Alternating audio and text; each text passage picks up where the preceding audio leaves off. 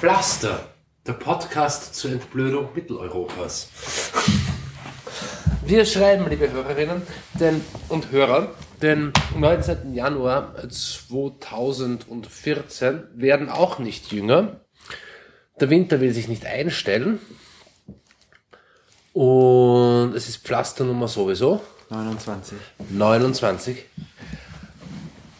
Liebe Hörerinnen und Hörer, ein großer Grund zu feiern in diesem ersten Pflaster des Jahres 2014 ist natürlich 100 Jahre Erster Weltkrieg, 100 Jahre ähm, moderne Kriegsführung.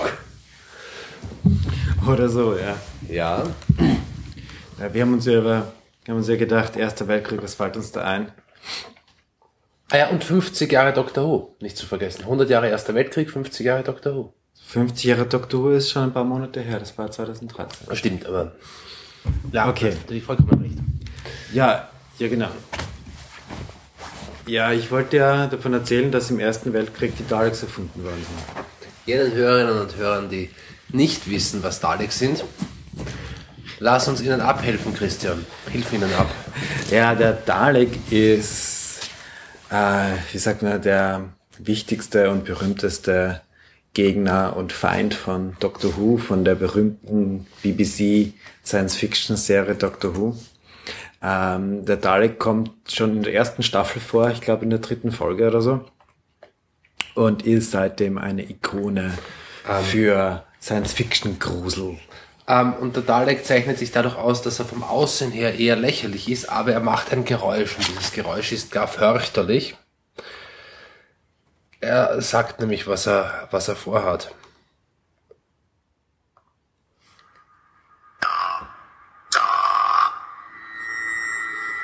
Impossible.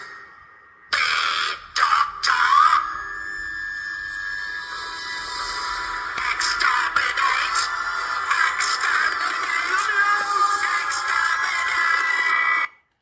Ja, das ist, was die Daleks sagen. Ja. Die Sache ist, ähm, die, im Ersten Weltkrieg ist ja die moderne Kriegsführung erfunden worden. Und da hat es auch den ersten Panzer gegeben. Und der allererste Panzer, der sozusagen eingesetzt wurde, wie Panzer seitdem eingesetzt werden, also zur Unterstützung von Infanterie durch, zum Durchbrechen der feindlichen Linien, war der Renault FT17. Renault, das heißt, das war eine Erfindung der Franzosen. Of all possible nations. Also die, was jetzt die genuin neue Erfindung war, wenn, verstehe ich dich richtig. Also ähm, ein- sich eine Straße selber bauen, weil man statt Rädern ähm, sozusagen Platten an den Rädern hat, die Also was die, Ketten verbunden die genuine Neuerfindung, es ist ein gepanzertes Fahrzeug mit Kettenantrieb und einem rundherum drehbaren Turm mit einem Geschütz. Okay. Das macht es zu einem Panzer. Und die Sache ist die, es vereint diesen Panzer einige Designmerkmale mit dem Dalek. Ähm, zwar, also dieser, dieser Renault FT17, der ist sozusagen für zwei, äh, Besatzung von zwei, einer sitzt und ist der Steuermann und einer steht und, und steht sozusagen im Geschützturm und operiert mit so einer relativ kurzen, gar nicht so großen Kanone. Das ist, glaube ich, so ein äh, 37 Millimeter Geschütz oder so. Ähm, aber es war natürlich erfolgreich. Im Wesentlichen hat sie ja ersetzt, damals hat es noch zum Teil Armeen gegeben, die noch gedacht haben, dass gepanzerte Pferde eigentlich eine super Idee ist. Es gibt tatsächlich so schöne Fotos von, von, von gepanzerten Reitern mit Pferd aus dem Ersten Weltkrieg noch. Genau. Wo der Reiter eine Gasmaske trägt. Ja, also irgend, also tatsächlich ist dann dieser Turm und diese Einstiegsklappe oben auf dem Turm ähm, von der Form und der Größe einem Dalek auch sehr ähnlich. Und die andere Geschichte, die auch noch sozusagen die Schrägung und die Montage der Panzerplatten ist auch sehr ähnlich, weil die beiden sind ja um einen sitzenden Menschen herum designt. Ja? Der Dalek nicht unbedingt einen sitzenden Menschen. Na, als, als sozusagen, wenn man es dann nicht die, Gesch- in der Geschichte sondern als Kostümprop, ja, Als Kostümprop um einen sitzenden Menschen, genau.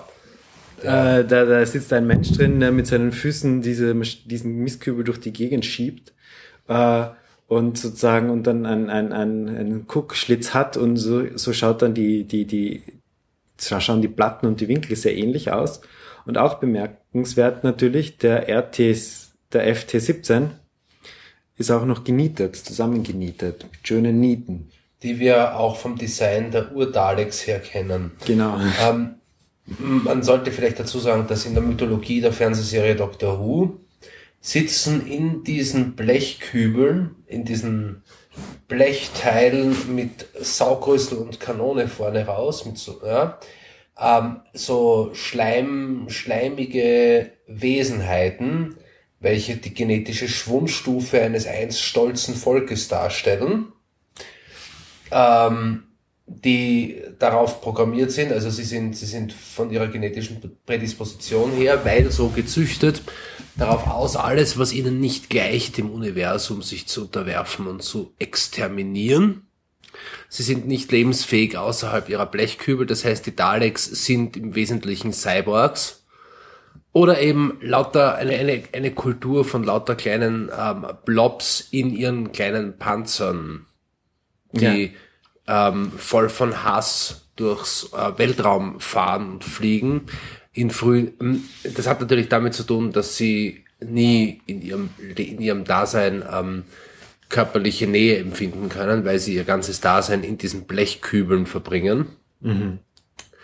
Ähm, und du meinst, dass das Vorbild der Daleks wäre der, der Panzer, wie er für den Ersten Weltkrieg erfunden worden ist. Ah, möchte ich gar nicht so weit gehen. Es ist nur sozusagen so von den, also die Designer von die, die beide Geräte designt haben, haben ein paar sehr ähnliche Entscheidungen getroffen.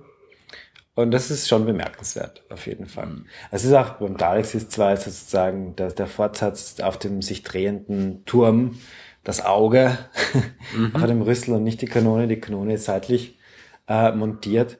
Aber es ist tatsächlich noch sozusagen diese, dieser Eingang die- dieses Gerät, wo noch die, auch die Platten zusammengenietet sind, weil ich mein Schweißen war im Grunde schon erfunden, aber es war einfach, hat sich noch nicht wirklich durchgesetzt.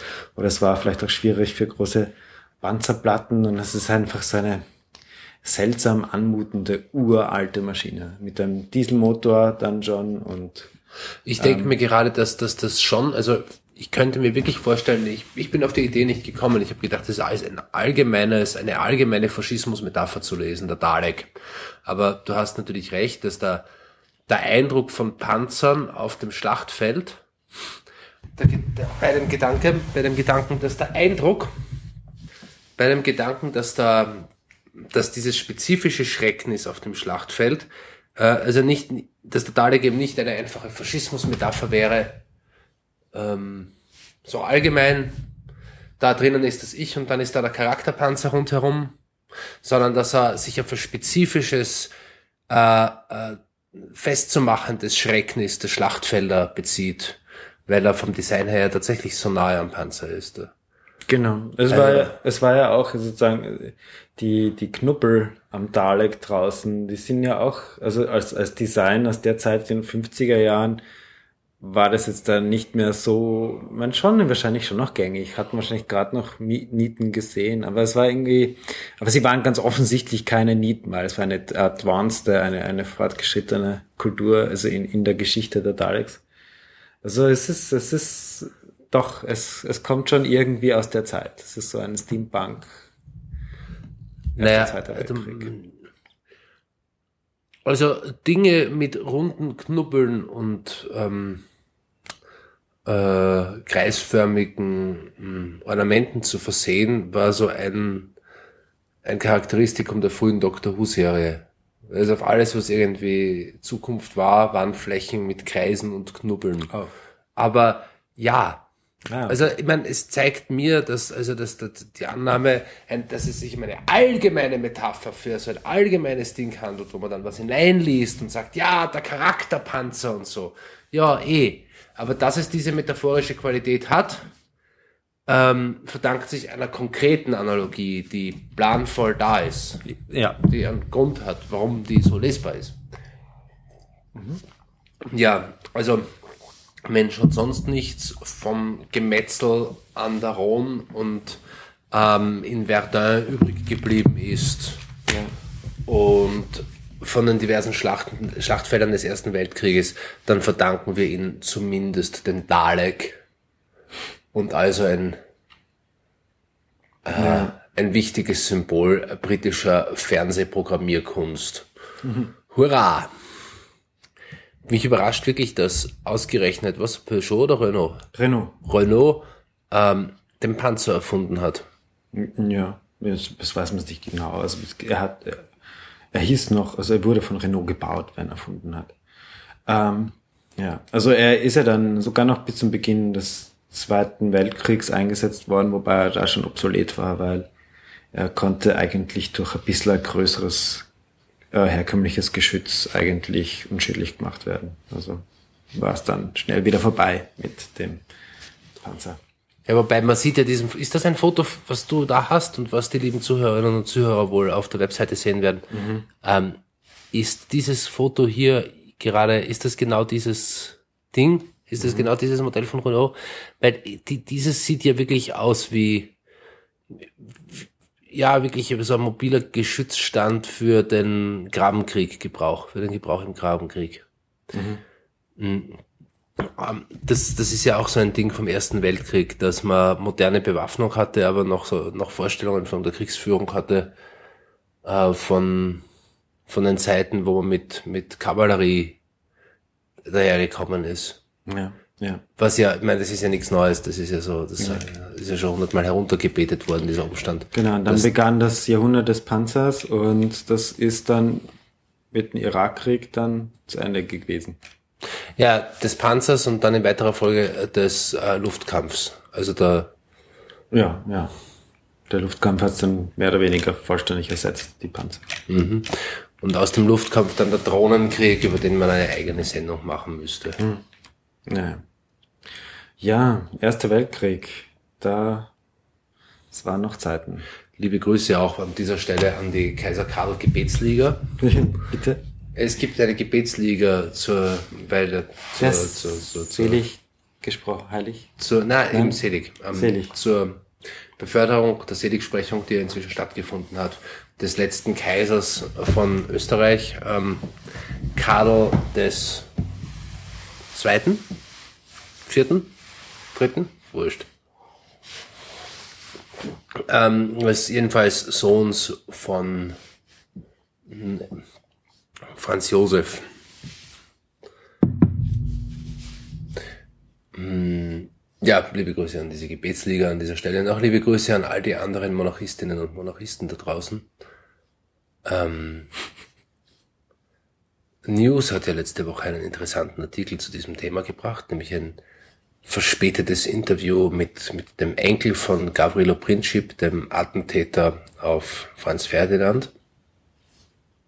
Ein verspätetes Interview deswegen, weil diesen, diesen Enkel von Gavrilo Princip, den haben schon einige österreichische Medien im Laufe der letzten Jahre ausgegraben und nicht so getan, als ob es sich um eine Exklusivstory handeln würde. Es heißt nun, dieser Enkel des Erzherzogs Attentäters Gavrilo Princip, seinerseits auch Gavrilo Princip,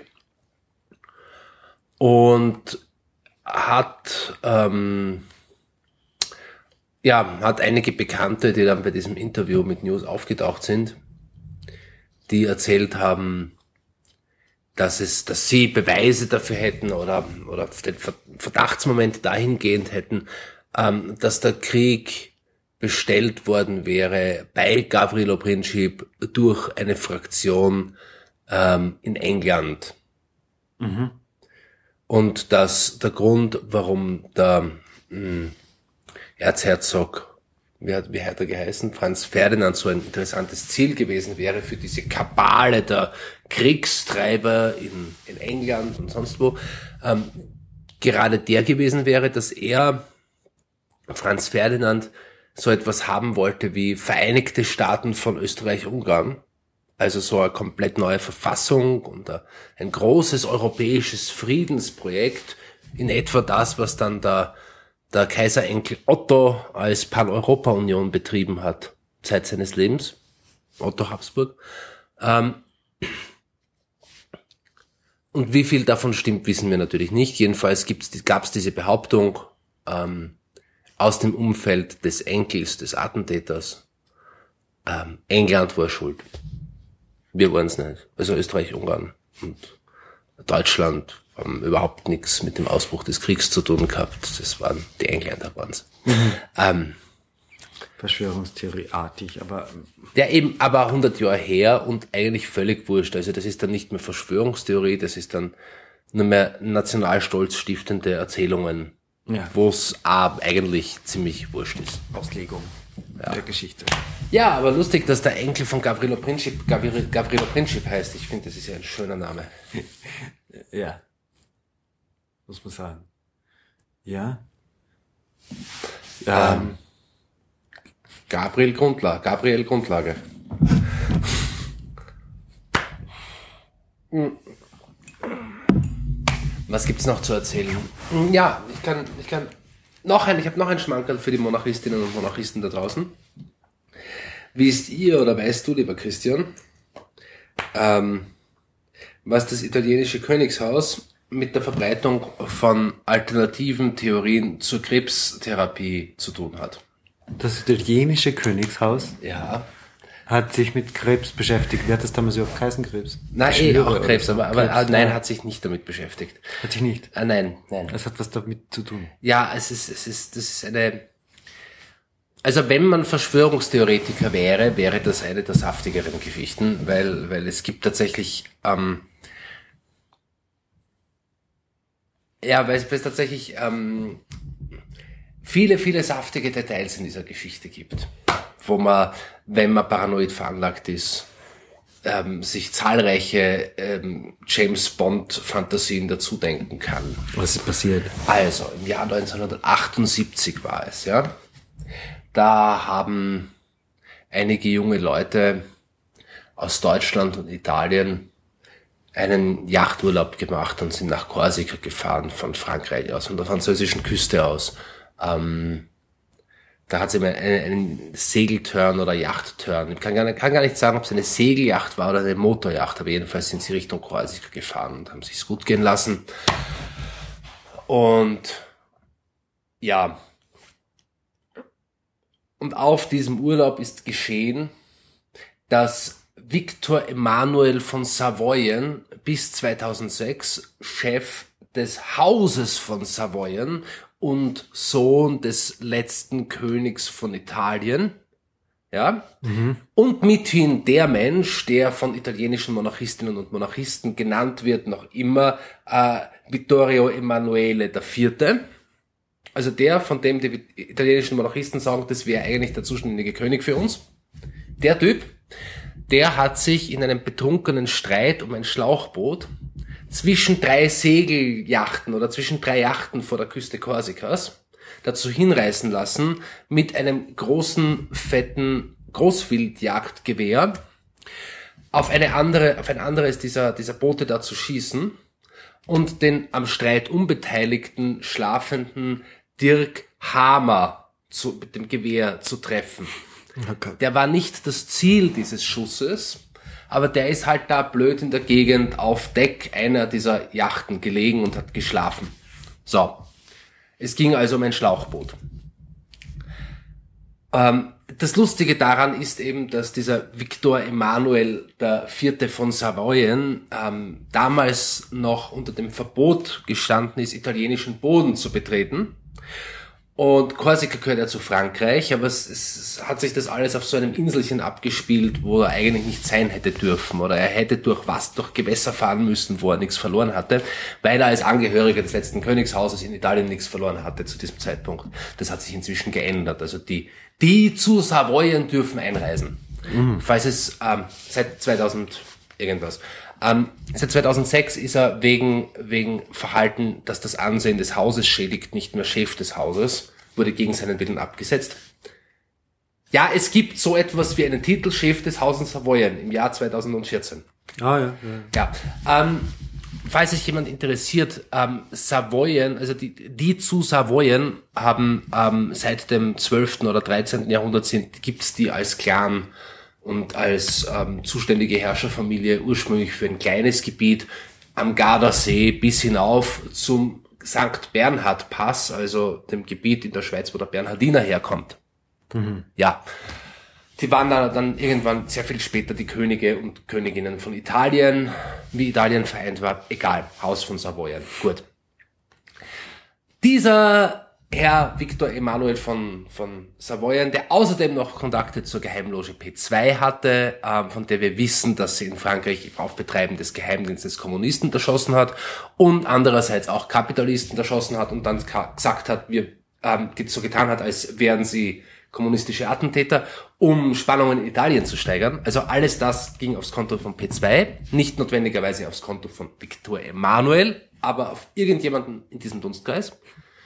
Er stand, also was man sagt, was man weiß, ist, dieser Name steht auf einer der Mitgliederlisten von dieser Geheimloge, die dann später spektakulär ähm, aufgebröselt wurde.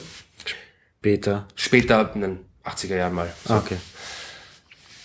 Egal, es geht jetzt nicht um die, um die Roten Brigaden und, und P2 und so. Es geht jetzt um den Herrn Dirk, ich will immer sagen Stermann. Nein, den Herrn äh, Dirk Hamer, der da unschuldig auf einem, auf einer Yacht vor Korsika schlafend von einem Großwildjagdgewehr aus der Hand des ähm, Thronprätendenten Victor Emanuel getroffen wurde. Um den geht's. Der Vater dieses unschuldig Getroffenen, ein Arzt, also ein Medizinstudent ähm, aus Deutschland, ähm, Reike Gerdhammer, hat dann in seiner Verzweiflung und in seinem Stress den schwer verwundeten jungen Mann ähm, gegen den Rat der örtlichen Ärzte nach Deutschland transportieren lassen. Ja? Obwohl alle gesagt haben, das kann nicht gut gehen, der ist nicht verlegungsfähig. Wenn es den transportierst, stirbt er. Und siehe da, er ist gestorben, der junge Mann Oh. der Dirk Hammer. Und er hat nun die zweifelhafte Ehre, dass ähm, eine Krankheit oder ein, ein Syndrom nach ihm benannt ist, das es nicht gibt. Weil alles dieses geschah im Jahr 1978. Falls es wen interessiert, Victor Emanuel von Savoyen wurde freigesprochen von, von der Anklage des Mordes oder des Totschlags wegen der Verlegung nach Deutschland durch den Vater, weil die weil die Verteidigung hat sozusagen klar machen können, wenn der nicht verlegt worden wäre, wäre es nur eine leichte Verletzung geworden, das müsste eine andere Anklage sein. Okay. So. Ähm, wenn ich das jetzt richtig verstanden habe, falls jetzt irgendwelche Leute mit einem Rechtsinteresse an diesem Fall zuhören, ich versuche nur einen Digest wiederzugeben und ähm, Das wäre mal eine Überraschung. ich versuche nur einen Digest wiederzugeben und es gibt hunderte Seiten im Internet dazu und falls ich jetzt die eine rechtswirksame Information übersehen habe, äh, bitte dann tut's mir leid, ich bla. Ähm, ich, ich glaube aber trotzdem, immer drüber reden. was, wie dem auch sei. Der Herr Hamann hat dann also im Jahr 1979 Hodenkrebs entwickelt. Also der Reike Gerd, der Vater. Ja. der dann auch operativ erfolgreich entfernt wurde. Oh. Und im Jahr 1981 hat er, eine, hat er an der Universität Tübingen als Habilschrift, also als, wie sagt man, Habilschrift, wie nennt sich das? Ähm, Habilitation. als Doktoratsschrift, Habil ist nach dem Doktorat. okay, hat er als Habilschrift halt, ähm, an der Universität Tübingen, an der Universität Tübingen eine Arbeit vorgelegt, die da hieß Das Hamer-Syndrom und die eisernen Regeln des Krebses. Wow. Ja, diese Schrift wurde von der Kommission zurückgewiesen als unwissenschaftlich und unzutreffend. Gut, funktioniert noch ein bisschen. Ja.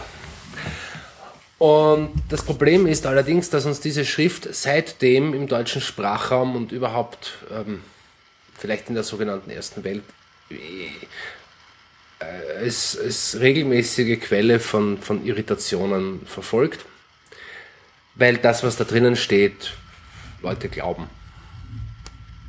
Und Das ist ein bisschen so wie die ähm, drei absurde, einfache Tipps, die dir beim Abnehmen helfen. Na, es ist, es ist, es ist viel komplizierter. Ich lese dir mal die.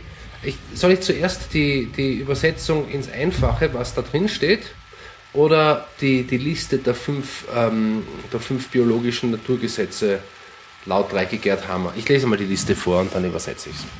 Ja, lies mal einfach mal vor. Die fünf biologischen Naturgesetze, das ist jetzt nicht aus dieser Arbeit, sondern das ist die Zusammenfassung von der Homepage Hammers. Die fünf biologischen Naturgesetze. Erstens, das erste ist die eiserne Regel des Krebses. Diese eiserne Regel weist drei Kriterien auf. Erstes Kriterium. Jede sinnvolle, jedes sinnvolle biologische Sonderprogramm, Krankheit, entsteht mit einem Dirk-Hamer-Syndrom, daher mit einem allerschwersten, hochakut dramatischen und isolativen Konflikterlebnisschock. Gleichzeitig, Also Konflikt Na- äh, und Schock. äh, das Ding heißt Erlebnis. Konflikt-Erlebnisschock. Ah. Es handelt sich um einen Erlebnisschock, Das ist noch schlimmer. Anscheinend.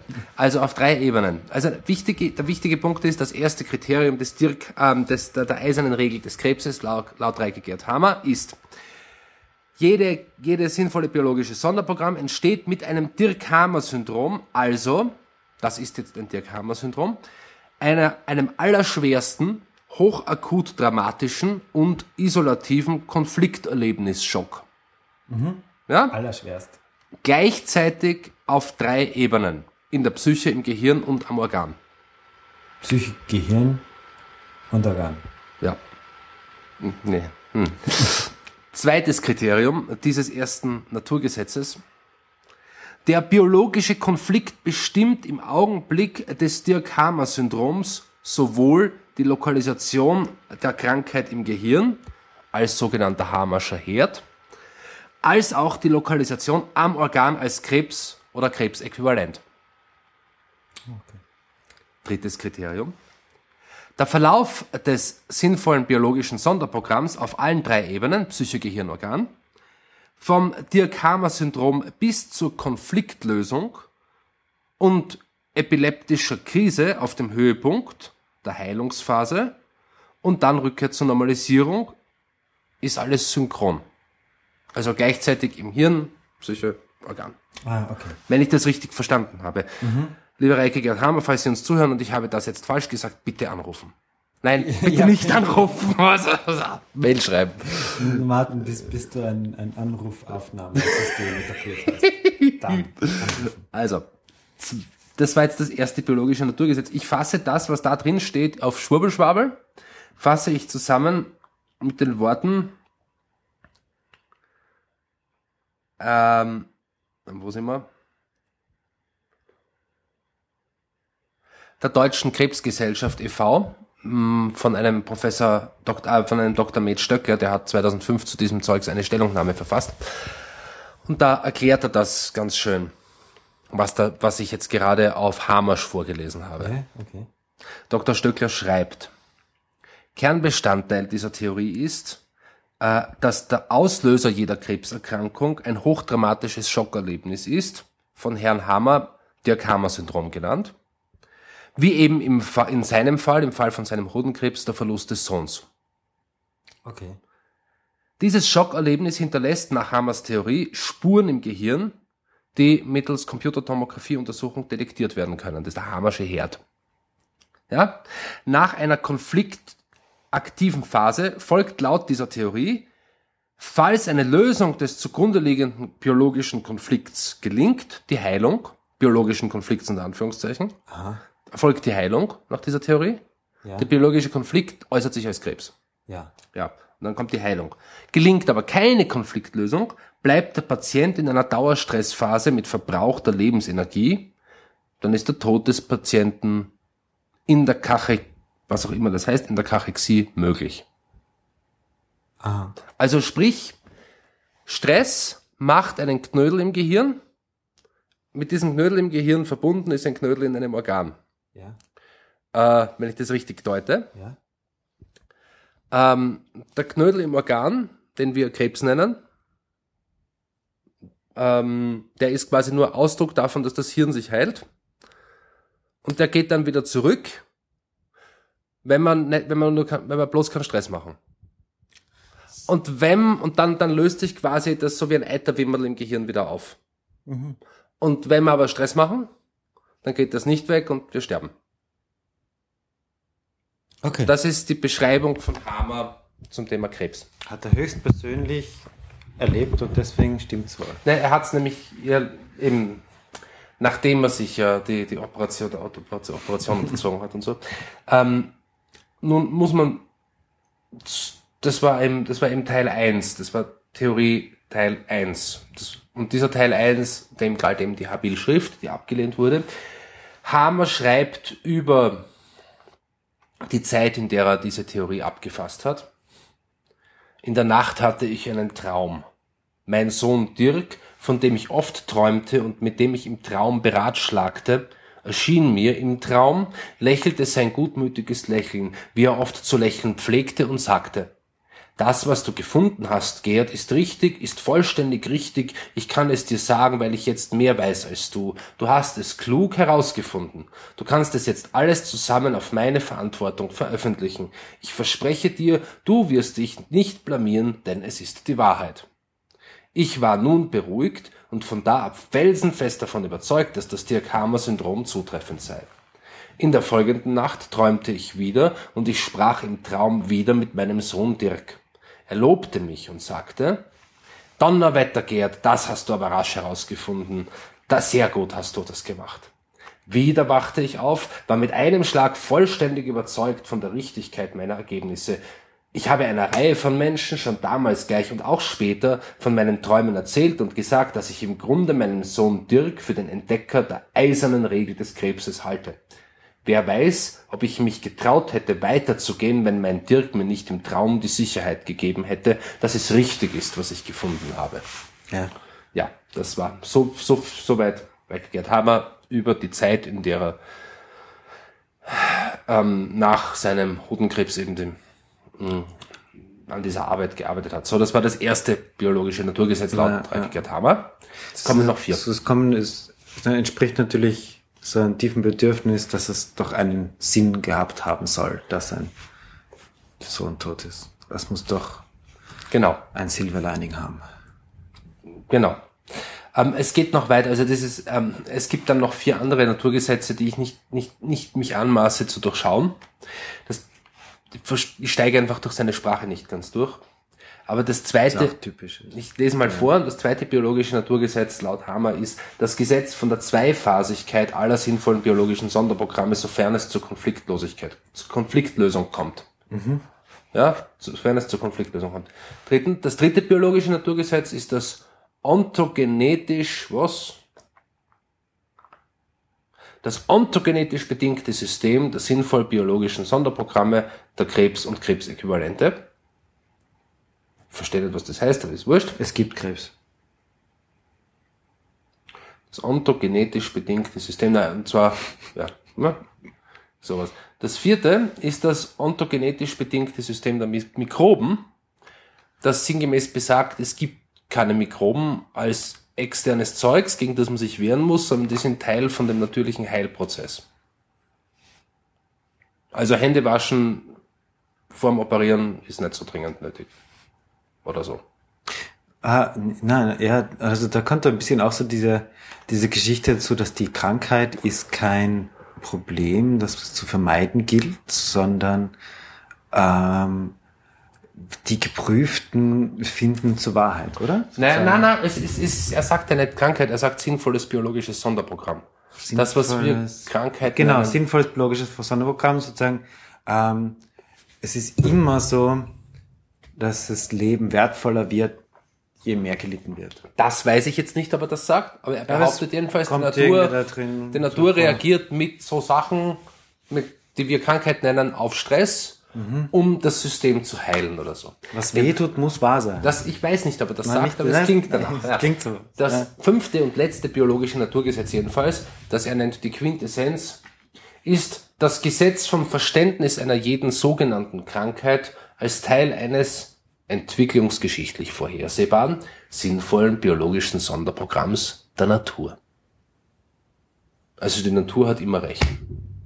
ja. Ja.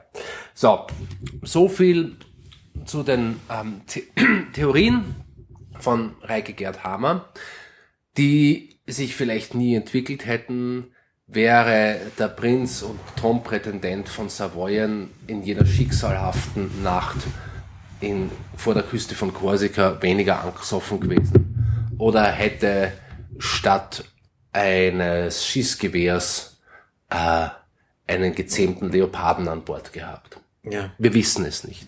Wobei das ist halt, das, also, das ist nicht so, dass, dass, dass der Menschheit dann diese Art von Theorien erspart gewesen wären. Denn es sind nämlich genau diese Sachen, alles was passiert ist, muss doch einen Sinn haben, Ja. ist das, was Menschen einfach wirklich gern tun. Nein, das, ja. Das tun sie halt wirklich gern. So, so, so über die Welt Ich nachzudenken. glaube, das ist tatsächlich auch der Grund, warum sich die, warum sich äh, Hamers System ähm, auch so ausgebreitet hat und, und per Mund-zu-Mund-Propaganda ähm, weitergegeben wird. Weil es eben einerseits den Vorzug hat, dass es Leute anspricht, die gern einen Sinn in ihrer Krisensituation sehen würden. Was ja ein Total. sinnvoller Umgang mit einer Krise ist. Ja, weil natürlich der, eine, in der, der, ist. der eine Seite ist, es gibt, es gibt unleugbar den psychosomatischen Aspekt bei Erkrankungen und zumal bei Krebserkrankungen oder bei vielen Krebserkrankungen. Ähm, der andere Aspekt ist, es gibt eben auch noch den anderen Aspekt. Es gibt, es gibt auch noch was anderes als den psychosomatischen Aspekt. Ja. Und Leute, die die wissenschaftliche Methode als unverbindliche Anregung verstehen, äh, kommen natürlich besser rüber, wenn sie ein bisschen charismatisch sind, als so böse Ärzte, die was von Heilungschancen erzählen. Oder die, die nicht, die nicht eine sinnvolle Gesamterzählung anbieten. Wie dem ja, auch sei. Die, die, eine gesamte, ja, also der, der, der Onkologe macht seinen Patienten also nicht, nicht zum Helden. Nicht immer. Manchmal vielleicht sogar. Georg Kramer will das, also Reike Gerd, nicht Gerd. Reike Gerd würde das schon anbieten. Das weiß ich, der weiß ich alles nicht. wird. Also was ich, was ich noch erzählen kann über ihn ist, dass er, Ich, also ich, ich, ich, ich, wie gesagt, ich antworte nicht drauf, als ob ich äh, historisch oder analytisch, sondern wie ich auf einen Roman antworten Ja, würde. da hast du natürlich vollkommen recht. Jedenfalls ist es so, dass er als Arzt ja weiterhin ähm, approbiert war. Er durfte ja weiter behandeln. Nachdem seine Habilschrift über das Dirk-Hammer-Syndrom abgelehnt worden ist, war er weiterhin Arzt.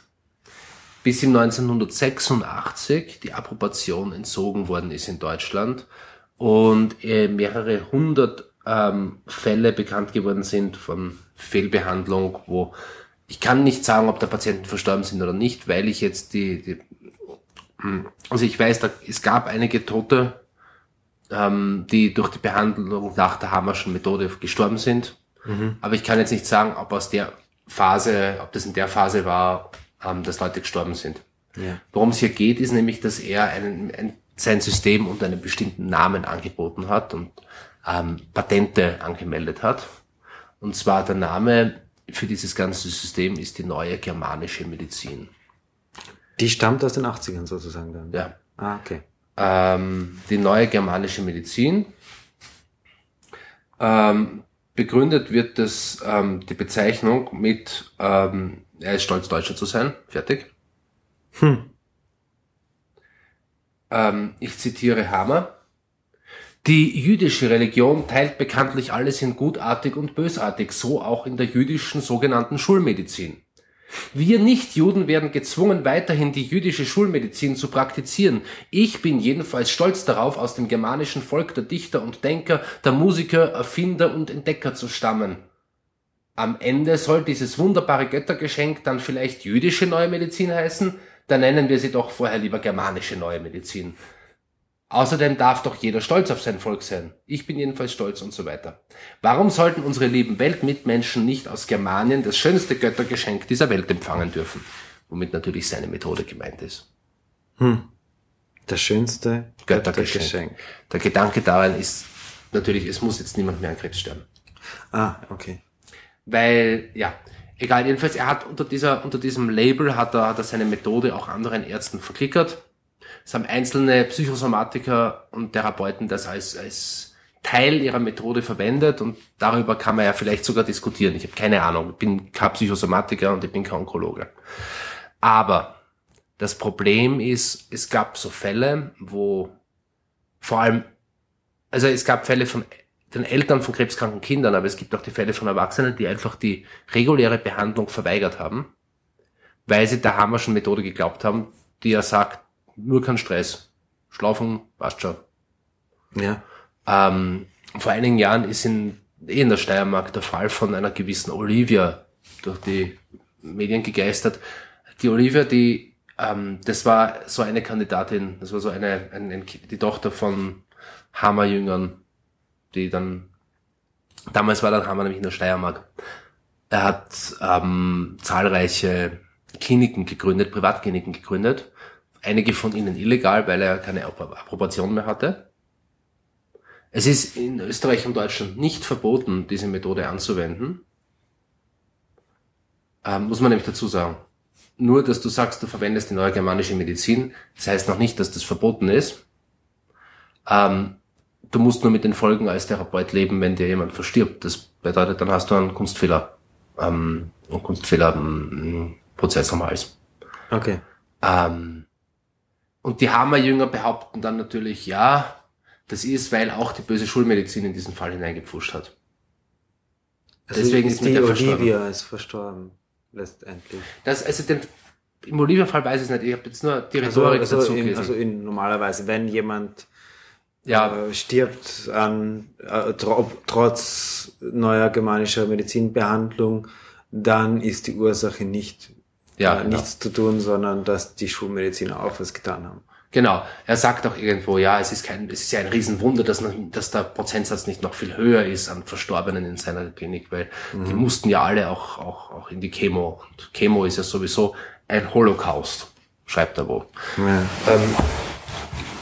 Ja, ja. Also so viel dazu, das ist nicht ein harmloser Spinner, der Sinn und Halt gesucht hat nach dem, nach dem Tod seines Sohnes, für äh, dem ihm natürlich alle Anteilnahme gilt, die man so hat, für Leute, die man zu nicht kennt, aber denen was Trauriges passiert ist. Der ist nicht einfach harmlos, sondern dem glauben Leute. Eben einerseits, weil er dieses, diesen Bonus hat im Angebot, Krankheit wird zu einer Erzählung, die Sinn hat, die Kraft gibt, ja. in jedem Fall, du wirst ein Held. Und zweitens ähm, ist es attraktiv für bestimmte, sagen wir, politische Denkrichtung, für bestimmte politische Grundhaltung, ähm, der, die von vornherein schon kein Problem damit hat, die Welt in jüdisch und nicht jüdisch, germanisch und nicht germanisch zu teilen. ja. Es ist, Wobei wir müssen schon sagen, die, die Erzählung davon, dass es, äh, äh, das Geprüfte, das, das, das Leben mit Schmerzen, das Leben mit Krisen sozusagen äh, ein wertvolleres ist oder zu einer, einer, einem glücklicheren oder zu einem freieren Leben führen kann und so weiter, das ist, die, alle Geschichten sind voll davon. es ist christlich. Christ, erst ist christlich und das sind auch im Kino nach wie vor ein notwendiges äh, jeder äh, Ding, äh, jeder Heldengeschichte, dass der Held kurz vor vor der vom Tod steht oder oder oder oder oder kurz vor der Selbstaufgabe. Also die Transformation durch Schmerz ist tatsächlich eines dieser Dinge, worauf wir unser unser Leben aufbauen, unsere Erzählungen vom Leben. Ja. Ähm, ich habe jetzt vielleicht noch, noch unterschlagen, dieses, dieser, dieser Hamersche Herd, also dieses, hat dieses Ding im Gehirn, das er da gefunden haben will und das man mittels Computertomographie nachweisen könne, laut ihm. Und wo er eben behauptet, jeder Krebs, den man finden kann in einem Körper, entspricht einem solchen Dings. Wenn man nur sucht, hat, ist, ist nachweislich unrichtig, worum es sich handelt. Es sind Artefakte, ähm, Ringartefakte, die von defekten Computertomographen im Bild verursacht werden. Also Okay. es ist nachweislich unwahr. Ähm, Der Hamersche Herd ist ein Abbildungsfehler. ja. Schön. Äh, Artef also, also, also Artefakt Ja, in einer bestimmten Generation von CD-Geräten. ähm, ja, so viel dazu. Das ist eine gute Anekdote. ähm, Ja, warte, ich, ich, ich würd- möchtest du da noch weitermachen? Mir ist ich- gerade ein, ein, ein Link eingefallen. Ja, ich würde noch ganz kurz das fertig machen, weil mir ist noch aufgefallen, dass ich was vergessen habe. Dieser dritte biologische Naturgesetz, das ontogenetisch bedingte System und so, wo du gesagt hast, ja, das heißt nur, es gibt Krebs, jetzt ist mir angefallen, was das heißt. Das ist nämlich das erste von den fünfen, die nicht einmal mehr nur innerhalb der Psychosomatik Sinn ergeben. Das ist das Gesetz, was besagt, wenn ich es richtig verstanden habe, Metastasen gibt's nicht. Ah, okay. Ja, egal, so. Ah ja, dass er nicht an AIDS glaubt und nicht an Viren allgemein glaubt, versteht sich vielleicht eh schon von selber. Oh mein Gott, ja, nein, nicht wirklich, aber es ist natürlich schon schlimm. Ein Zitat von 2010. Kein Mensch hat je ein Virus gesehen. Ein Virus, ein AIDS-Virus gibt es nicht. Es gibt überhaupt keine Viren. Niemand hat je überhaupt Niemand hat überhaupt je ein Virus veröffentlicht. Es gibt gar kein Virus. Niemand auf der Welt hat je ein Virus nachgewiesen. Das Virus gibt es einfach nicht. Das war eine, Anführungszeichen, Entdeckung vom Pasteur. Aber das gibt es, Anführungszeichen, echt nicht. Es hat ja noch nie einer ein Virus nachgewiesen. Sogar der Montagnier, Mon sogar, sogar der Montagnier hat 19, was weiß ich was, 92, glaube ich, verkündet, er selbst hat nie ein Virus, ein tödliches Virus gesehen. Also nicht tödliche gibt es auch nicht. Wow. Ähm, weiter. Über HIV. HIV-Viren selbst werden bei AIDS-Patienten nie gefunden. Wir kennen ja ganze Völker, die zu 100% HIV-positiv sind, denen nichts passiert. Laut Hamer würden HIV-Tests auf, und ich zitiere hier, Smegma eines Nebenbuhlers ansprechen. Also man ist allergisch gegen das Smegma eines Nebenbuhlers im Genitalbereich des Geliebten oder der Geliebten. Und diese Reaktion würde AIDS auslösen. Ja. Ähm, ja, der Mensch lebt in Norwegen, weil er in Deutschland und in Frankreich gesucht wird und Haftbefehle gegen ihn vorliegen, in Österreich auch wegen der Olivia. Okay.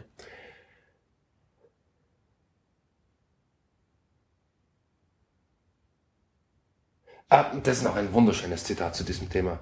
Der AIDS-Test ist lediglich ein Allergietest, der bei Mohammedanern und Juden nicht positiv werden kann, solange sie sich nur unter Beschnittenen, also Menschen ohne Smegma bewegen. AIDS ist keine Krankheit, sondern nur ein harmloser Allergietest, der bewusst fälschlicherweise zur Krankheit erklärt worden ist. Kein Israeli hat HIV, also hat AIDS. Kein Israeli wird mit ACT behandelt. Das ist strikt verboten und überhaupt einen Juden mit Chemo oder mit ACT zu behandeln und kein Jude stirbt an AIDS. Und so weiter. Das sind Zitate. So. Der Grund, warum ich diesen Menschen so ausgebreitet habe hier für dich, ist, dass ich mit Sorge beobachte, dass Aspekte seiner Lehre ähm, aufpoppen in Gesprächen mit Leuten, wo ich mir das nicht gedacht hätte.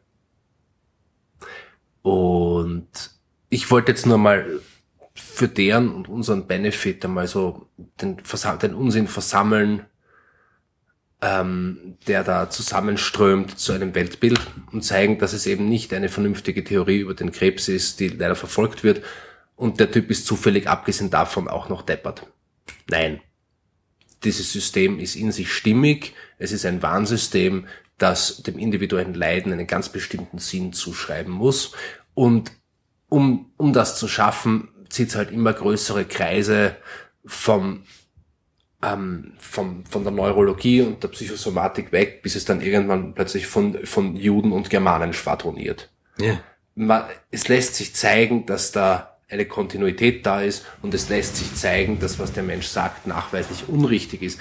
Der Nachteil dabei ist, erstens, es mag schon sein, dass es psychosomatisch im Einzelfall was bringt, sich das einzureden, dass es so ist, wie er es behauptet. Es mag einen Ego-Boost geben, der vielleicht in einer, parallel zu einer regulären Krebsbehandlung nützlich ist.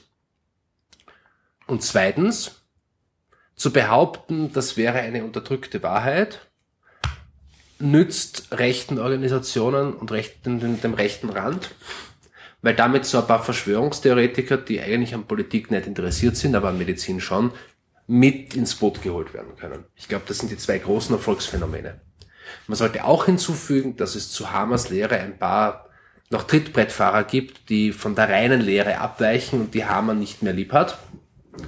die sich dann gegenseitig streiten, wer ist, wen liebt der Meister noch und wer hat jetzt die richtige, wer ist jetzt der richtige Erbe der neuen germanischen Medizin. So, Das ist traurig. so. Jetzt habe ich alles erzählt, was ich zu diesem erzähl Thema erzählen wollte. Du hattest einen Link. Äh, ja, also You Are Not So Smart Podcast, denn ist ein, einer meiner Lieblingspodcasts von einem amerikanischen Psychologen, der ein gleichnamiges Buch geschrieben hat. Das geht um Denkfehler und Fallacies und er Wunderbar. interview und interviewt äh, Leute, die dazu Bücher geschrieben haben und am Ende jeder Sendung äh, verkostet er ein Cookie und liest dann noch ein bisschen aus äh, aus einem Stück Psychologie-News. Und die letzte Sendung ist über Verschwörungstheorien.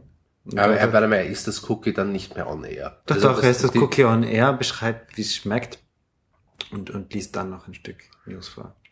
Wir hören nicht mehr, wie sich das Vorlesen verändert, wenn das Cookie einfährt. Doch, doch, hat, nein, nein, also die sind, also er, er fragt seine, seine Hörer um, um, um Rezepte, seine Frau backt die dann mit ihm gemeinsam und dann, dann verkostet er sie on air. Und das ist natürlich, ist sicher irgendein Psycholo psychologischer Werbetrick, dass man sich sozusagen ein Belohnungserlebnis hat im äh, äh, Empathie-High dieses, dieses äh, Süßigkeiten-Erlebens. Raffiniert, aber es ist auch sonst... Also du redest von Süßigkeiten, du redest von Cookie jetzt nicht in einem... Kekse, ja, richtige, so Amerika, Keks ist nicht das richtige Wort für diese Plätz, Plätzchen eigentlich, ne? Plätzchen.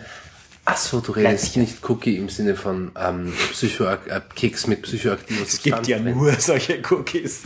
Nein, ich habe gedacht, für mich ist die Verwendung des Wortes Cookie im Deutschen genau der Marker zu unterscheiden, dass es sich jetzt eben nicht um einen Keks handelt, Aha, sondern dann sagen wir äh, Plätzchen. sondern ein psychoaktives Keks.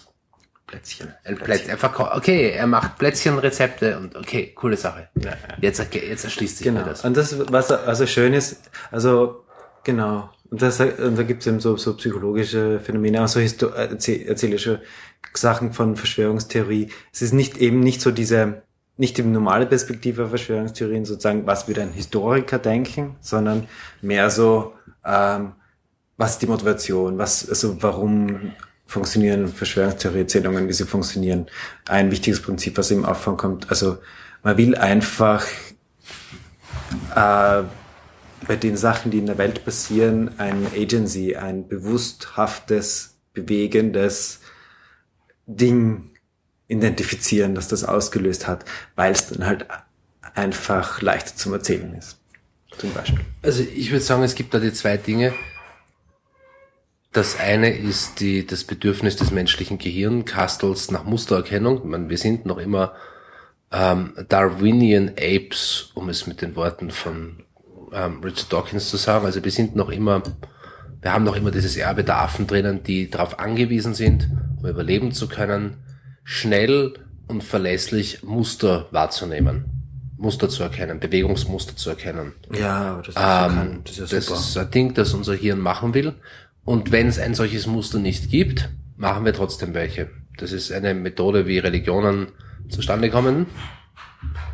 Man stellt einen Zusammenhang her zwischen Wohlverhalten und Regen und Schlechtverhalten und Dürre, obwohl es diesen Zusammenhang in Wahrheit nicht gibt. Weil man erkennt irgendein Muster. Klar. Man kann nämlich also hinreichend große Zahlen statistisch nicht bewältigen in einem menschlichen Gehirn, das eine. Wir können ganz einfache statistische Abwägungen intuitiv ganz schlecht. Aber ja, Mhm. Das ist das eine, das ist eben die, die das Mustererkennungsding. Und das andere ist das Größere, das, ähm, was du jetzt gemeint hast. Wir wollen die Erzählung ähm, um der emotionalen Qualität willen, dass uns die Welt einen Sinn bietet. Das eine ist der Automatismus, dem äh, Charakterzug, äh, Bedürfnis entspricht, das auch bewusst geäußert wird. genau. Und dann gibt's also diesem, dies- zu diesem Bedürfnis gehört dann für mich noch was, nämlich das, das Bedürfnis, mehr zu wissen als die anderen, etwas durchschaut zu haben, Genau. mit Siegesgewissheit an der Billerkasse zu stehen, dich umzuschauen und zu denken, ha, ich weiß was, was ihr nicht wisst. Ja, das gibt's dann auch noch. Aber ich habe ich hab das so lustig gefunden, sozusagen diese Agency of Natural Forces, also auf oder auf gesellschaftlichen Forces, sozusagen gesellschaftliche Kräfte auch. Also die die sind nicht mehr unbedingt geplant, das sind einfach gesellschaftliche Kräfte, die die einfach so äh, emergieren. Denen will man eben auch irgendwie also eine eine bewusste Entscheidung, so eine, eine, eine Agency. Das ist das, was die, Eng die Amerikaner, also amerikanischer Podcast, deswegen fallen mir zunächst das alle die englischen Wahl Vokabeln ein. Äh, und da ist mir eingefallen, was du mal gesagt hast, das findest du an My Little Pony so super, dass dort alles, was passiert, von bewussten Agenten ausgelöst wird. Na eben, wird nicht, aber die Welt, die sie bewohnen, die unsere Heldinnen bewohnen, in Ponyville und, und, und überhaupt im Lande Equestria, zeichnet sich dadurch aus, dass sie, dass sie durchgängig, dass die durchgängige Technologie, die halt hier Magie heißt, gesiegt hat. Das, was man am, am Wald da draußen, an der Wildnis beunruhigend findet, ist just, dass dort die Sonne von selber aufgeht, der Mond von selber aufgeht, die Vögel von selber aus dem Winterschlaf erwachen. Und Ah, okay. das ist, deswegen ist ja der Everfree Forest zu Deutsch schlecht übersetzt Wald der ewigen Magie. Ist er eben genau nicht. Das ist ja der Wald, wo eben die Magie keine Rolle spielt, sondern wo sich die Natur halt so verhält, wie sie gerade lustig ist.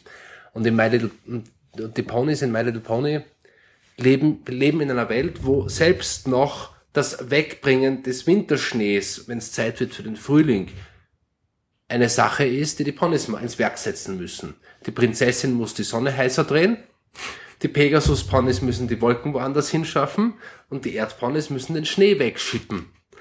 Ähm, und dann erst kann man als nächsten Schritt die Tiere aus dem Winterschlaf holen. so, es ist jetzt eine Welt, die vollständig der Kontrolle ähm, der bewussten Wesen unterliegt. Ja. Und das ist tatsächlich, je nachdem, wie du gepolt bist, vielleicht der, der im, Ge- insgeheim dystopische Aspekt daran oder gerade das Beruhigende, Besänftigende an der Serie. Kann sein, ne? Also, das ist ja nichts, was den Kindern aufs Auge druckt wird in My Little Pony, dass das so ist. Ja, Das passiert halt. ist halt einfach so. Ja. Das wäre jetzt der Moment, wo man über die Notwendigkeit diskutieren könnte, ob seit Staffel 4 die Twilight Sparkle eine Prinzessin ist, aber das brauchen wir jetzt auch nicht. Die, ist, die Leute beschweren sich, dass, dass die Qualität der vierten Staffel irgendwie Ja, nicht so toll ist, ne? mit die Leute meinst du andere außer mir? Ja.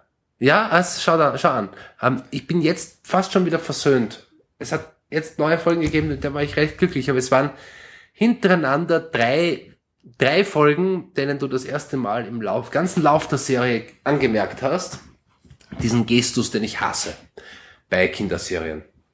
Ihr seid Kinder, es ist wurscht, wir tun uns überhaupt nichts an. Ja. Wir machen bunte Bilder und zwischendurch singt irgendwer und ihr werdet das, schaut das eh. Ja, ja. Und da hast du genau gemerkt, bei den drei Folgen war das so. Ähm, ist aber egal, brauchen wir jetzt nicht. Ähm, Ja, darf ich einen Buchtipp, ja, bitte gerne. einen Buchtipp liefern? Ich habe ähm, das erste gute Wirtschaftsbuch gelesen in meinem Leben. Mit anderen Worten, du hast bis jetzt noch immer nicht das Kapital gelesen. Doch, ich habe das Kapital äh, gekauft mit 17. Äh, ich hab's gelesen und vergessen. Okay, möchtest du diesen Satz jetzt noch einmal ein bisschen anders formulieren? Es ist das beste Buch über Wirtschaft, das ich bis jetzt gelesen habe. Es Das heißt, du bist der Meinung, dass das Buch, von dem du uns jetzt gleich erzählen wirst, besser ist als ähm, On the Wealth of Nations, das Kapital und nein, wie also ich, es, ist, es ist eben kein wirtschaftstheoretisches Buch, sondern Ah, okay. es ist sozusagen ein wirtschaftshistorischer Abriss mit auch mit einer klaren Agenda, ähm, die auch gut begründet wird.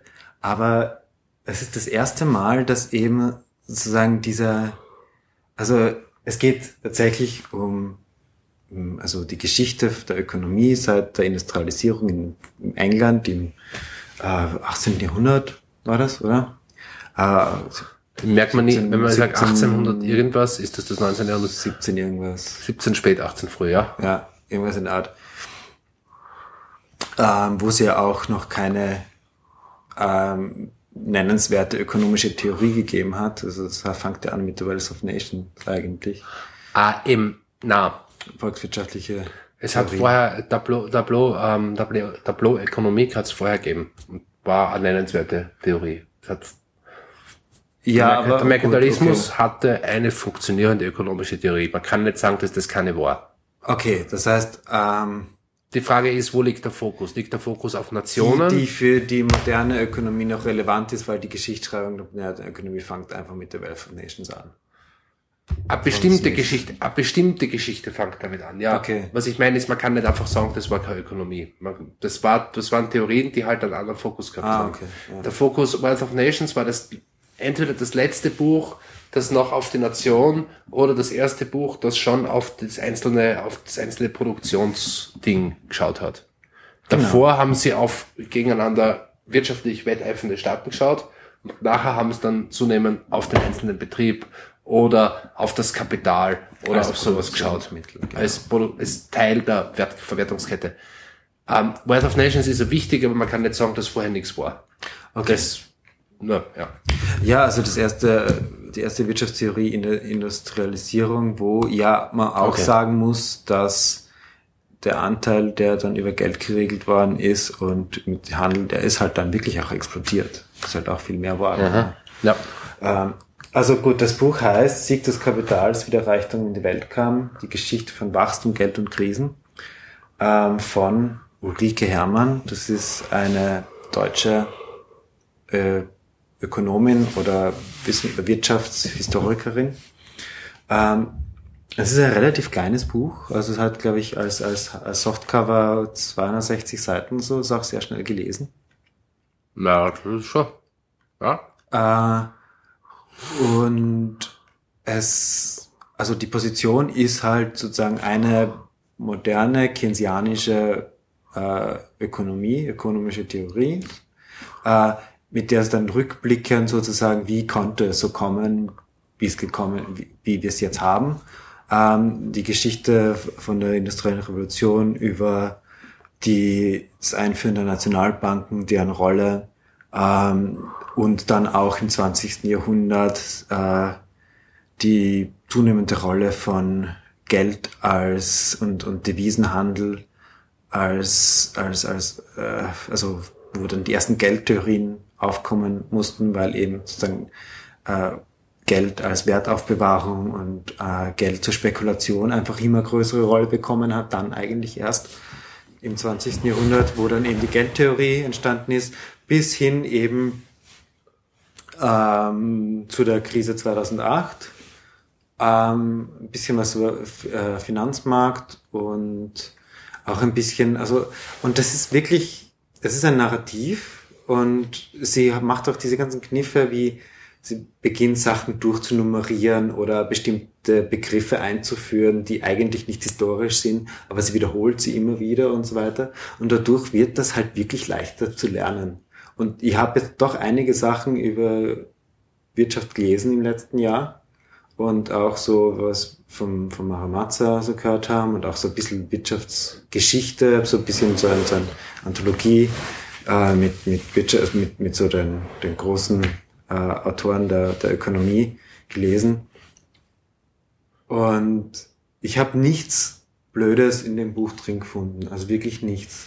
Ja. Ähm, gut Und zu wissen, ich werde es auf jeden Fall lesen. Sehe ich, verstehe ich das richtig, das, was die Frau Ulrike Herrmann empfiehlt, im Wesentlichen so das Keynesche, Keynesche Dingsprogramm ist. Im Grunde sagt Wir sie- hätten gern Sozialstaaten, Deficit Spending und bitte seid alle lieb zueinander und militärisch-industrieller Komplex entmachen. Ja, ein bisschen geht es darum, sozusagen, die Nationen werden reicher, wenn die Löhne steigen und die, die Ja. und so weiter. Ja. Ähm, Aber, ist süß. aber nicht nur süß, sondern schon noch gut begründet. Und dann das letzte Kapitel, was auch gut ist, äh, äh, findet einen, eine Erzählung für die Europakrise, für die Währungskrise in Europa. Und sie nennt das sozusagen die vier Krisen, die, die vier, vier Europakrisen. Die in Griechenland, die in Spanien, die in Irland. Äh, Die in na, es, Italien? na, es gibt also, es wird mehr so aufgeteilt eben, also bisschen so die Geschichte, es geht, es geht mir um die, um die Staatsanleihen und die Dynamik, die halt in Europa unglücklich ist für ähm, die Staaten, die weniger starke äh, also Produktivität haben und auch kleiner sind. Das ist, also diese ganze Mechanik und, und noch ein paar andere Kleinigkeiten. Und sie sagt halt, erzählt sozusagen, es gibt halt da irgendwie erst die vier Krisen von Europa.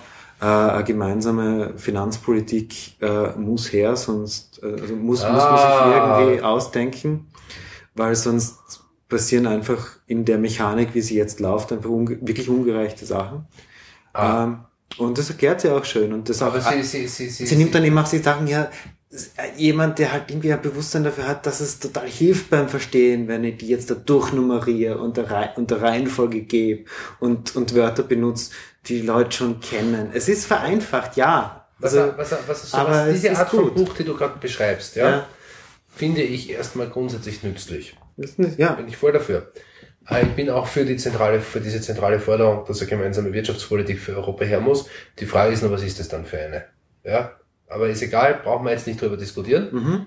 Ähm, aber was so ein Buch unternehmen müsste, finde ich, also wo- wofür so ein Buch auch wichtig ist, ist, glaube ich, ähm, schwindligen Geldwerttheorien und also diesen, diesen, diesen äh, Schwundgeld und wie heißen sie Kommt alle? vor. die alle einmal ähm, so der Reihe nach ähm, vorzuführen, warum das ein Blödsinn ist. Ist ein Kapitel Das, drin. das ist wirklich wichtig, weil das ist für die so wirtschaftlich halb gebildeten äh, Geisteswissenschaftsbesucher wie, wie mich. Ja. Ja? Also, na, nicht wie mich, weil ich bin zwar so einer, aber auf mich hat das nie einen Reiz ausgeübt. Aber es gibt ja diese, diese, diese, diese, diese Welt, diese Soziotop von so wirtschaftlich halb gebildeten K- Leuten mit einem kritischen Grundimpuls gegen das bestehende System, Mhm. Die richtig zur Kenntnis nehmen, dass so, wie es rennt, irgendwie nicht gut rennt. Und die dann einer Theorie vom Geldwert auf den Leim gehen, die den Geldwert aus dem Zins erklärt, um dann kritisieren zu können, naja, es gibt das gute Kapital und das böse Kapital, das Schaffende und das Raffende und dann auch sagen zu können, ja, von nix kommt nix, es gibt das Konkrete, das kann ich angreifen, es gibt das Abstrakte, das ist pfui, so. Das ist eine Theorie davon, wie Geld funktioniert, die den Vorteil hat, dass es eben ein gutes Gefühl vermittelt, wenn man über die Dinge schwadroniert, weil es, ja, weil, weil es sozusagen für, für das, was per Augenmaß geht, wurscht ist. Aber den Nachteil hat, dass sie eben so falsch ist wie die Hammersche Krebstheorie. Und Ja, wobei, man Wenn man- halt, ich meine, sie hat ein Kapitel drin, da kommt auch dieses, dieses Tiroler Dorf vor. Ja. Wörgl. Wörgl, genau. Und Man ja, muss vielleicht kurz erklären, was es mit Wörgl auf sich hat. ja, Wörgl war eine Stadt, die, ähm, die es geschafft hat, mit der Einführung von Gesell Silvio Gesellschm Schwundgeld in der Zeit der Hyperinflation nach dem Ersten Weltkrieg oder während des Ersten Weltkriegs noch, ähm, der Not zu entkommen, die alle Gemeinden rundherum befallen hat, weil das Schwundgeld dazu geführt hat, also dieses gemeindegedeckte Schwundgeld dazu geführt hat, dass die Leute alle sich was davon versprechen konnten, richtigerweise, wenn sie arbeiten gehen. Und eben nicht hauptsächlich Fantasiescheine mit ganz vielen Nullen daheim haben. Also das Geld, das von der Hyperinflation betroffen war, war nichts wert. genau. Das Ding ist- sagt halt, ähm, der Bürgermeister, es hat schon auch deswegen, es hat ja, es hat ja dort dann funktioniert in Wörgl, die, die, das Dorf, dem Dorf ist es besser gegangen, aber eben auch, was halt wichtig ist, weil eine Nachfrage erzeugt worden ist. Das Geld ist ausgegeben worden für Projekte. Also die Leute haben irgendwo gearbeitet, sie sind hingekommen, haben dann dieses Geld bekommen und es, und es ist halt sozusagen, es ist die Nachfragekrise, ist Nachfragestimulation ist Schwundgeld funktioniert unter zwei Bedingungen gut. Bedingung eins, es muss eine gewisse Grundinvestition in Produktionsmittel schon vorhanden sein. Also du musst schon die Produktionsmittel rumliegen haben. Du musst schon. Ja. ja. Und zweitens, es geht regional gut. In Nein, dem Moment, nur. Der Punkt ist ja sozusagen die Geschichte mit ähm, Nachfragekrisen überwinden, ja, und ein, die Inflation regulieren oder sozusagen die äh, die Dynamik von, von Geld, das äh, nicht produktiv ist, zu kontrollieren, das ist ja das, was die Volksökonomie tut. Das ist ja, Ja, die ganze aber da- Aufgabe. Da, da, davon reden wir ja nun aber nicht. Also wir reden ja nun aber nicht davon, sondern wir reden ja von der Funktionsweise von Schwundgeld. nein, nein, das, Als, ein- du, du redest von Schwundgeld als einer Strategie, die in dem Fall da muss man nicht stempeln, da muss man nicht beim Tauschen einmal im Monat den 10 Wert um 10 äh, Prozent runtersetzen. Das geht mit ganz normalem Geld auf, im, im Rahmen einer Volkswirtschaft Ja, aber da- mit Lohnerhöhungen und Inflation. Schau, wovon ich rede, das macht aber einen, einen Riesenunterschied. Ob man wirklich die Nachfrage stimuliert oder nicht. Das macht einen Riesenunterschied, klar. Und ob das Geld theoretisch ähm, gedeckt ist in Klumpert oder wie beim Schwundgeld in Arbeitsstunden. Ähm, ist aber egal, wir brauchen jetzt nicht. Nicht so, äh, das, der Punkt, um den es mir geht, der. Punkt, um den es mir geht, ist, wir beide sind jetzt gerade in der Position von Schachspielern, Mhm. die ein paar Öffnungen auswendig können und jetzt das Mittelspiel erreicht haben. Ja. Ähm, und jetzt dann selber denken müssen und dann wird es schwierig. Und deswegen finde ich ja solche Bücher wie das von der Ulrike Hermann gut, wenn sie da eben vorexerziert, wo da im Einzelnen das Problem ist. Für die Leute, die sich dafür interessieren, die Geschichte des Schwundgelds in Wörgl ist faszinierend. Ja, Ähm, bestimmt. Ja. mm. Es- Ulrike Hermann, der Sieg des Kapitals. Ich darf trotzdem ähm, anregen, dass man vielleicht, bevor man den Sieg des Kapitals liest, das Kapital liest. Es ist nicht lustig, Stefan. Es soll auch nicht lustig sein. Spaß. Es, es soll auch kein, es ist, es ist nicht dazu da, Spaß zu machen. Nein, nein, Wahrheit muss wehtun. Wer redet von Wahrheit? Ach, egal. Ähm, Ich sag nur, ich möchte, da, da, da ist kein, äh, ja, äh, du hast, ähm, eine Geheimwissenschaft, also eine Wissenschaft, in der man initi initialisiert werden muss, wo die Initiiert. Initiation auch wirklich mühsam ist. weil Es ist, Geh. Ist gemein. Wie dem auch sei. Also, liebe Hörerinnen und Hörer, ihr hörtet uns heute abhandeln. Daleks im Ersten Weltkrieg, Reike Gerd Hammer und die Verantwortung ähm, der italienischen Monarchie für seine Theorien. Ähm, großes Wehklagen des Schmitzers über die Akzeptanz seiner Theorien. Ähm, Ulrike Hermann, äh, das Buch ähm, äh, Keynes für Anfänger, oder wie hat's geheißen? Sieg des Kapitals. Ja, sage ich doch. Ähm, ja, sind wir durch? Sind wir durch. Sind wir durch. Ähm, ich wünsche euch, liebe Hörerinnen und Hörer, dass der Winter euch noch genau so viel Schnee bringt, wie ihr euch wünscht, nicht mehr und nicht weniger. Ähm, also für die da draußen, die ihre Snowboards sehnsüchtig jedes Mal anschauen, wenn sie durchs Vorzimmer gehen, auf dem Kasten verstauben ihre Snowboards und Skier, dann wünsche ich euch, dass ein, ein, ein, ein große, eine große Schneewolke über, ähm, keine Ahnung, was gibt's denn für Skigebiete hier in der Nähe? Äh, Gaberl. dass eine große. Schneewolke über das Gaberl zieht und dort ihre Last entlädt, genau dann, wenn gerade du, liebe Hörerin, gerade du, lieber Hörer, frei hast, gerade dann das tut und weiße Pisten dich erwarten mögen. Ähm, euch anderen, die ihr froh seid, wenn ihr eine Ruhe habt von der braunen Pracht in den Straßengräben, euch wünsche ich natürlich, dass das alsbald der Frühling endgültig mit seiner grünen und goldenen Schar hereinbrechen möge, wie er es in Graz schon getan hat. Ich bin bitte über Schneeglockerl gestolpert. Am Schlossberg wachsen schon die Schneeglockerl. Ja, aber die Minze ist auch schon aufgegangen. Das ist total entsetzlich und die Tiere und Pflanzen werden sie im Februar alles sowas von anscheißen. Schnecken. Okay. Ist noch was? Ja. Ah ja, für die Hörerinnen und Hörer, die kommende Woche Mittwoch in Wien sind, ich dort im Radiokulturhaus zusammen mit dem hochverehrten Helwig Brunner eine Performance machen.